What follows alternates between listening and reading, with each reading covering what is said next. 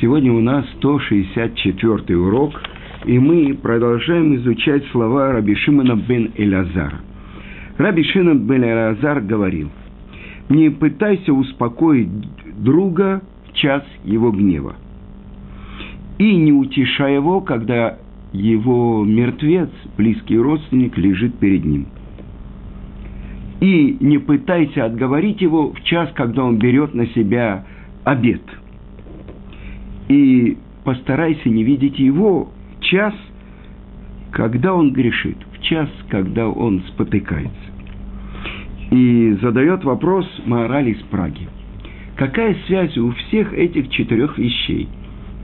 Почему вдруг они объединены в одно место? И он говорит так, что если человек будет осторожен, чтобы он не делал неправильную вещь, ведь он хочет исправить. Он хочет успокоить человека, который гневается. Или утешает человека, а в этот час перед ним лежит его мертвец. То есть до того, как похоронен его близкий. Или он пытается отговорить его в час, когда человек берет на себя обед. А тем более, когда он видит его, когда человек спотыкается, совершает грех он хочет исправить. Что он делает? Он портит. Он еще больше ломает. Это то, что объясняет мораль из Праги. То есть момент, когда человека пытаются успокоить, в этот момент он еще больше разгорается его гнев. И как часто человек думает, что он исправляет, а на самом деле он еще больше портит, еще больше мешает другому прийти к исправлению. Но прежде всего, до того, как мы начнем э, ну, немножко разбирать, в чем смысл каждого из этих вещей, ну, я видел комментаторы, которые говорят, это хороший совет, как правильно человеку вести себя по отношению к другому человеку. И мы будем это разбирать, несомненно. Но мы с вами знаем общее правило. У каждой вещи, которая находится в нашем мире – есть корень в духовном мире. А тем более у качеств характера человека или его норм поведения, скажем так. Мы знаем, что одно из тринадцати качеств милосердия Творца – это эрехапайм, долготерпеливый. И в связи с этим я хочу вам привести мидраж. Сказано так, что хотел Творец сотворить мир по мере суда. Медат один. Полная мера суда. Увидел, что мир не может выдержать, взял и присоединил к нему меру милосердия. И что сначала Творец думал так, потом так. Нет, нас учат наши мудрецы – очень важному правилу. Как Творец ведет себя по отношению к миру. Это мера милосердия, долготерпения. Ведь э, на самом деле, если мы посмотрим, если человек э, гневается, и есть множество высказываний наших мудрецов, что происходит с человеком, когда он в гневе. Главное то, что оставляет его, его разум. То есть он как бы теряет разум. И сказано, что если он мудрец, мудрость оставляет его. Если он даже пророк, пророчество оставляет его. То, что говорят э, наши мудрецы, это одно из самых плохих качеств.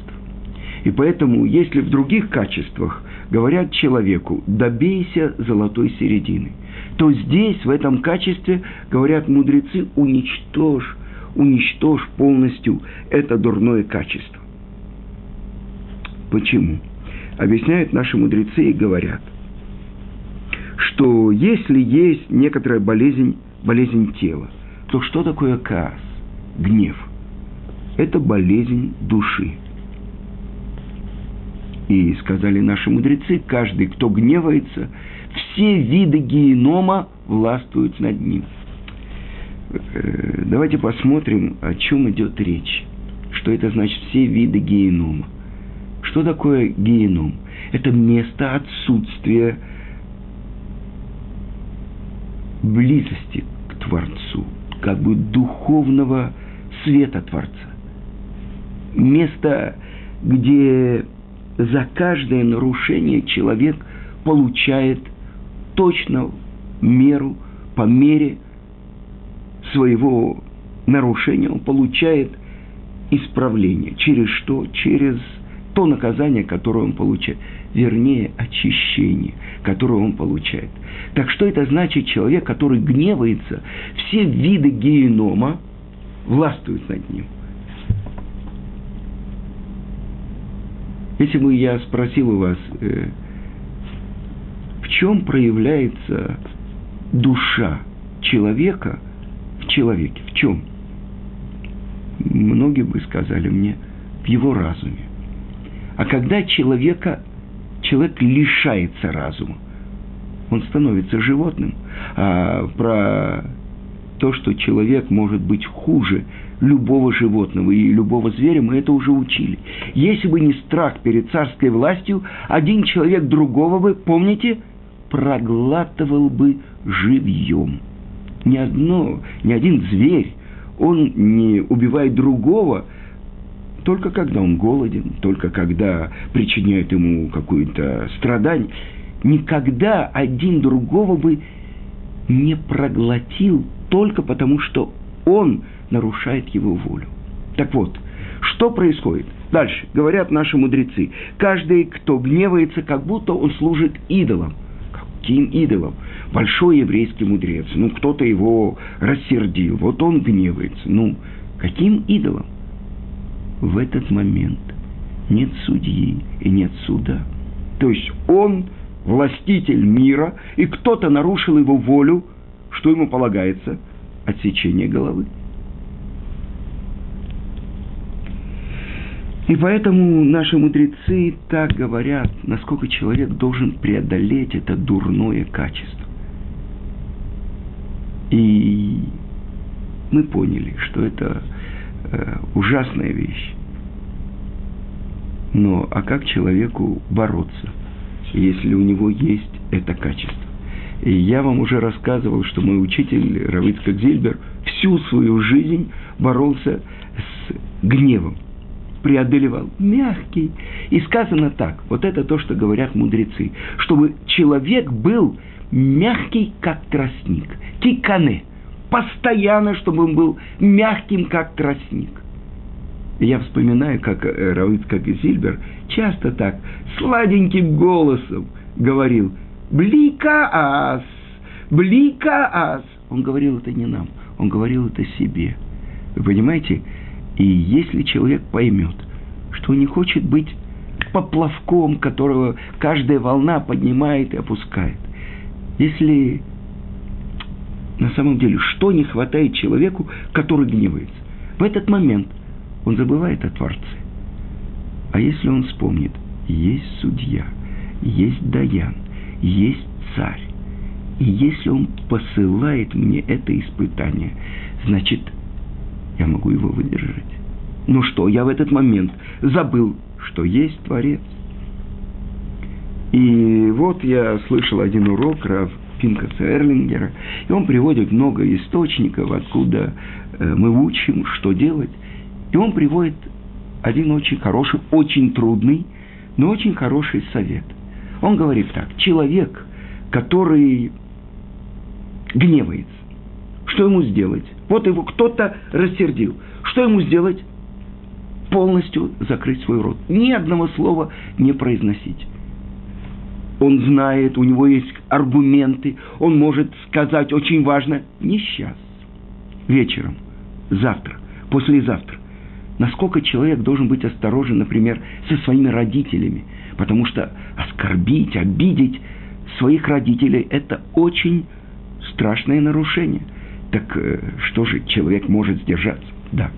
Посмотрим то, что говорит Рамбан. Раби Муше Хайм, извините, Раби Муше бен Нахман, Рамбан. Он посылает письмо своему сыну Нахману Джерону из земли Израиля. И что он говорит? Прежде всего, мой сын, преодолей в себе это качество гнева, каас, потому что это дурное качество, которое приводит человека ко всем нарушениям. Но каким образом? И он дает совет. С каждым человеком, с любым человеком, в любое время. Говори доброжелательно и спокойно. А если я не могу, если во мне все кипит? Так вот, это то, что сказано, и об этом написано в трактате Хулин, 89-й лист Вавилонского Талмуда. Тот, кто во время спора закрывает свой рот,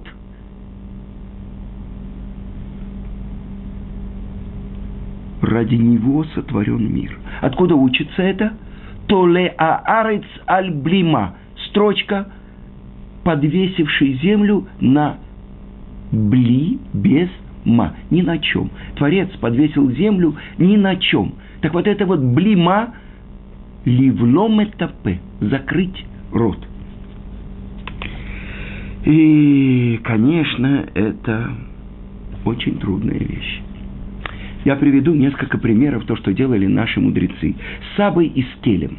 Если он должен был серьезно поговорить со своими учениками, которые нарушили что-то. Что он делал? Он шел в свой дом, чтобы надеть субботние одежды. Вы понимаете?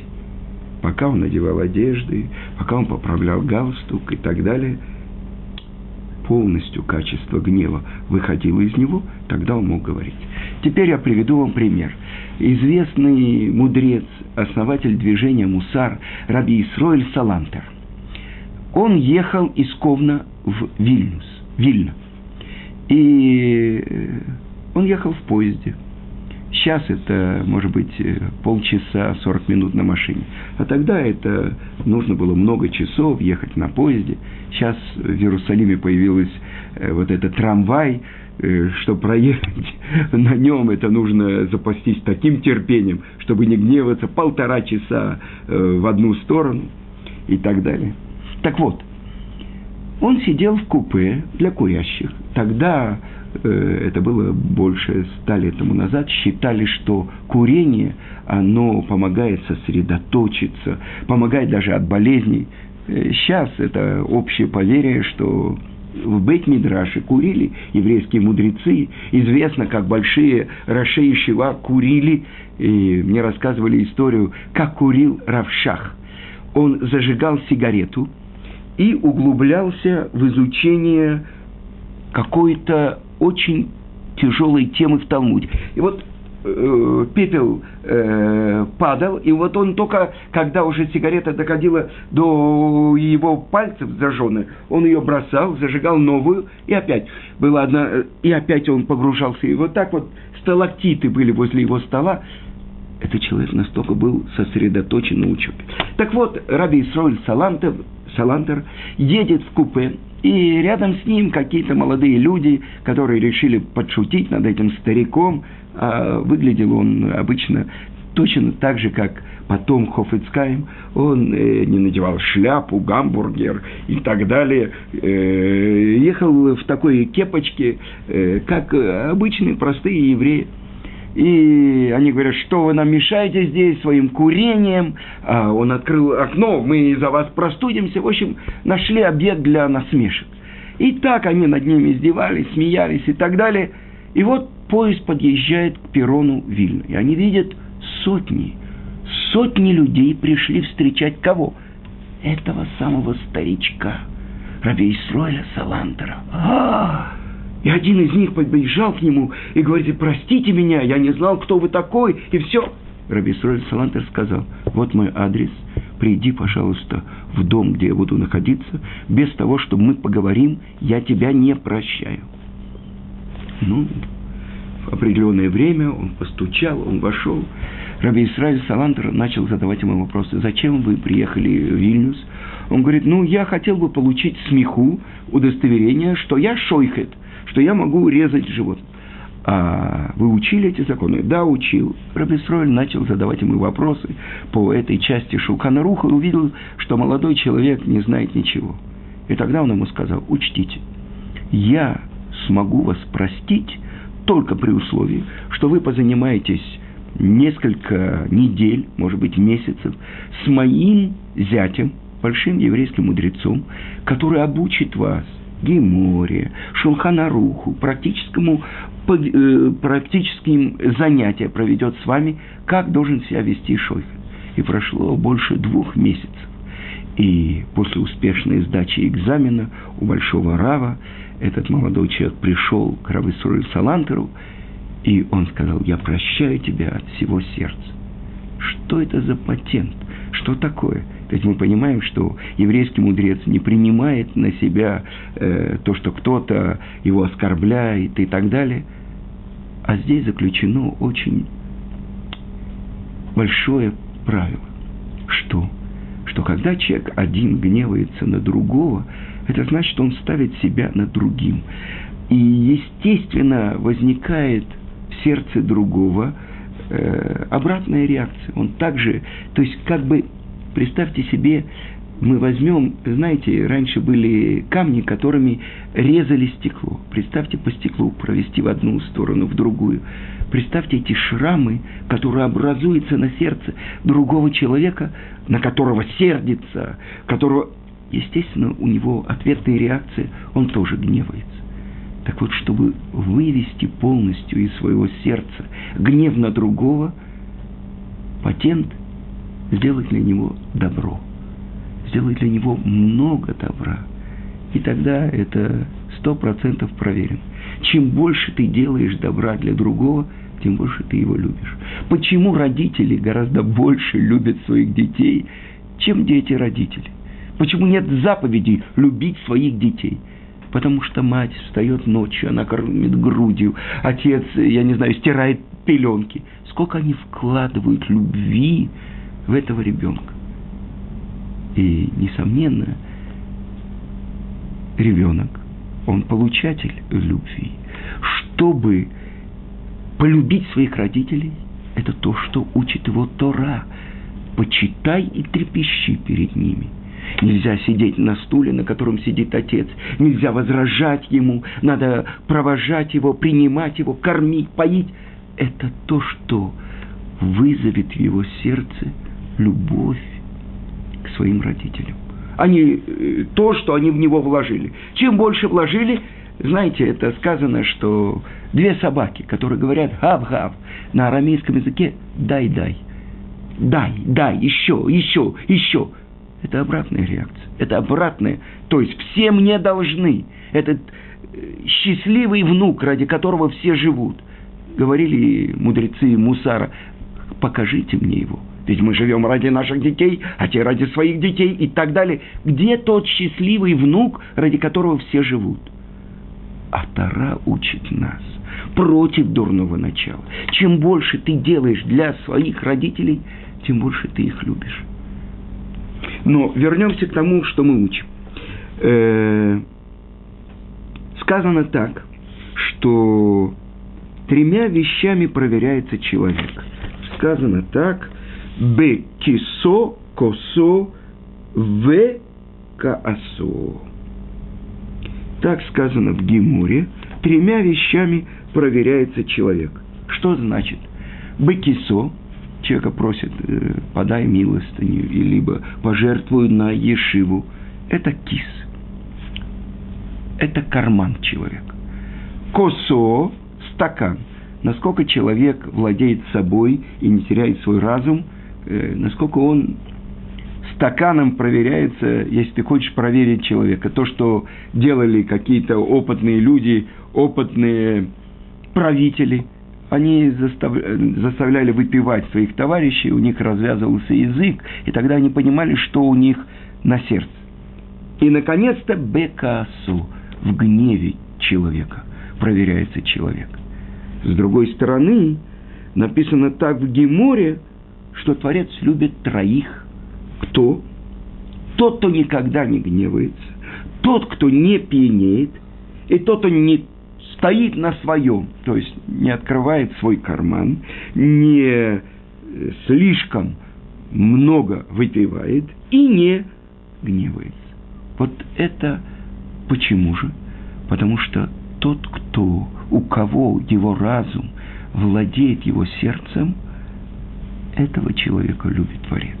Так вот, то, что мы э, открывается нам, то, что тот, кто управляет своими дурными качествами, в этом он становится подобен кому?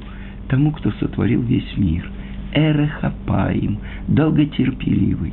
И одна мудрая женщина мне сказала, что если бы представить себя на одно мгновение, что мы вместо Творца, мы на месте Творца, то какой гнев вызвало бы у нас наше собственное поведение. А что делает Творец? Человек нарушает его волю. И в этот момент, в этот же момент, то есть он нарушает, грешит и так далее, в этот же момент Творец посылает ему пропитание и воздух, и всю жизнь. Так вот, это то, что делал Аарон Акоин. Когда он видел человека, который ссорился с другим, что он делал? Он шел и пытался объяснить ему, что другой переживает. Так он налаживал мир между двумя евреями, между мужем и женой. Но, например, какой-то злодей, который совершил преступление, и его видел Аарон, он бросался к нему, он его обнимал, он говорил ему «Здравствуй, мой дорогой». В следующий раз этот человек думал, если Аарон так ко мне хорошо относится, значит, он думает, что я праведник. Так как же я могу совершить это плохое дело? Самое легкое нам кажется, вот сейчас мы прольем, выльем свой гнев на голову этого человека. Он тут же все примет, тут же все поймет и тут же все будет делать. Мы забываем, что это как рикошет. Я приведу вам пример. Я читал книгу про э, Равзушу, Равзушу из Аниполя. И вот он оказался в каком-то месте, и насмешники города, тоже евреи, пришли в это место и начали его оскорблять, начали э, над ним подшучивать и так далее, играли в карты, матюкались. И вдруг они слышат, как Равзуша начинает плакать и говорит, Зуша, Зуша, какой ты преступник, ты в такой-то день сделал такой-то, в такой-то день ты сделал такой-то, в такой-то день ты сделал такой-то, как ты предстанешь перед Творцом? И он вспоминает все нарушения, которые делали эти люди. А он обращается к себе, и он плачет, и рвет на себе волосы и говорит, «Зуша, раскайся сейчас!» И вдруг эти картежники, которые оскорбительно вели себя, пытались его разозлить, они понимают, что он плачет о них. И вдруг они, сами не зная почему, начинают плакать и говорить, ведь это мы делали и то, и другое, и третье. И как же нам исправить? И вот представьте себе, вся эта группа, они сидят глубоко ночью и плачут. И Равзуша объясняет им, таким образом можно исправить, таким образом можно исправить. Утром, когда другие насмешники пришли, чтобы посмотреть, как они издевались над этим скрытым праведником, вдруг они видят, они с красными глазами выходят, эти люди. И тогда на них это произвело впечатление. И тогда они обратились к нему – может, ты поможешь и нам, как нам исправить наши пути. И когда я готовил урок, я увидел, что один из э, молодых людей, спросил у Рава, что мне делать. Я прочитал, что мою чуву не примут. Такое нарушение я сделал, так написано. И мудрец ему ответил, то, что зависит от тебя, ты должен сделать. А будет у тебя будущий мир или нет, это не важно. Сейчас, ведь сказано, то, что мы учили в предыдущей, предыдущей Мишне, лучше одно, один час в раскании, в добрых делах в этом мире, чем вся жизнь в будущем мире. И я хочу вам напомнить тоже из урока Рафпинкаса Эрлингера. Он приводит, что когда царь Давид бежит от своего бунтующего сына Авишалома, который восстал против него, и в это время выходит Шими Бенгера и проклинает его проклятием, называется э, Клала Нимрецит, проклятием бесконечным. И сопровождающие Давида говорят, мы сейчас снесем голову этому злодею. Оставьте его, говорит Давид. Это ведь Творец сказал ему, чтобы он проклинал. И сказано в святых книгах, что именно в этот момент царь Давид стал четвертым колесом в божественной колеснице, через которую проявляется Творец в мире. Авраам, Ицкак, Яков, наши працы и царь Давид. Это то, что любой бы другой человек сказал. Как? Я царь, меня проклинают. Отсечь ему голову. И дальше написано в Талмуде, в трактате Мигила. Посмотрите, что сделал мне Иуда и что сделал мне Йосеф, Беньямин. Из-за того, что царь Давид не дал убить Шины Бенгера, от него произошел, знаете кто? От него произошел Мордыхай – и от него происходит Эстер. А что сделал э, Беньямин? Царь Шауль не убил Агага. В ту ночь он был со своей наложницей, и от него произошел кто? Аман. Аман – злодей. Так вы понимаете, вот когда царь Давид преодолел естественную реакцию не просто человека, а царя. Царь сказано, что почет его – это почет всего народа. Он не имеет права э, отменить свой почет. Он сказал, оставьте, это Творец хочет, чтобы он проклинал Давида. И мы понимаем, как любое движение по направлению к исправлению своих качеств, насколько это важная вещь. Один раз человек закрыл свой рот во время спора, во время гнева. Сказано, на нем держится мир. В этот момент он уподобляется самому Творцу. Так мы понимаем, чему учит нас Тана. Он учит нас тому, как нам быть компаньонами Творца, как впустить Творца в свой мир – так легко вытолкнуть Творца из своего мира. Тот, кто гневается, он находится в своем собственном мире, а не в мире Творца. И вот эта работа над качествами, сейчас мы накануне, на будущей неделе наступает месяц Илюль.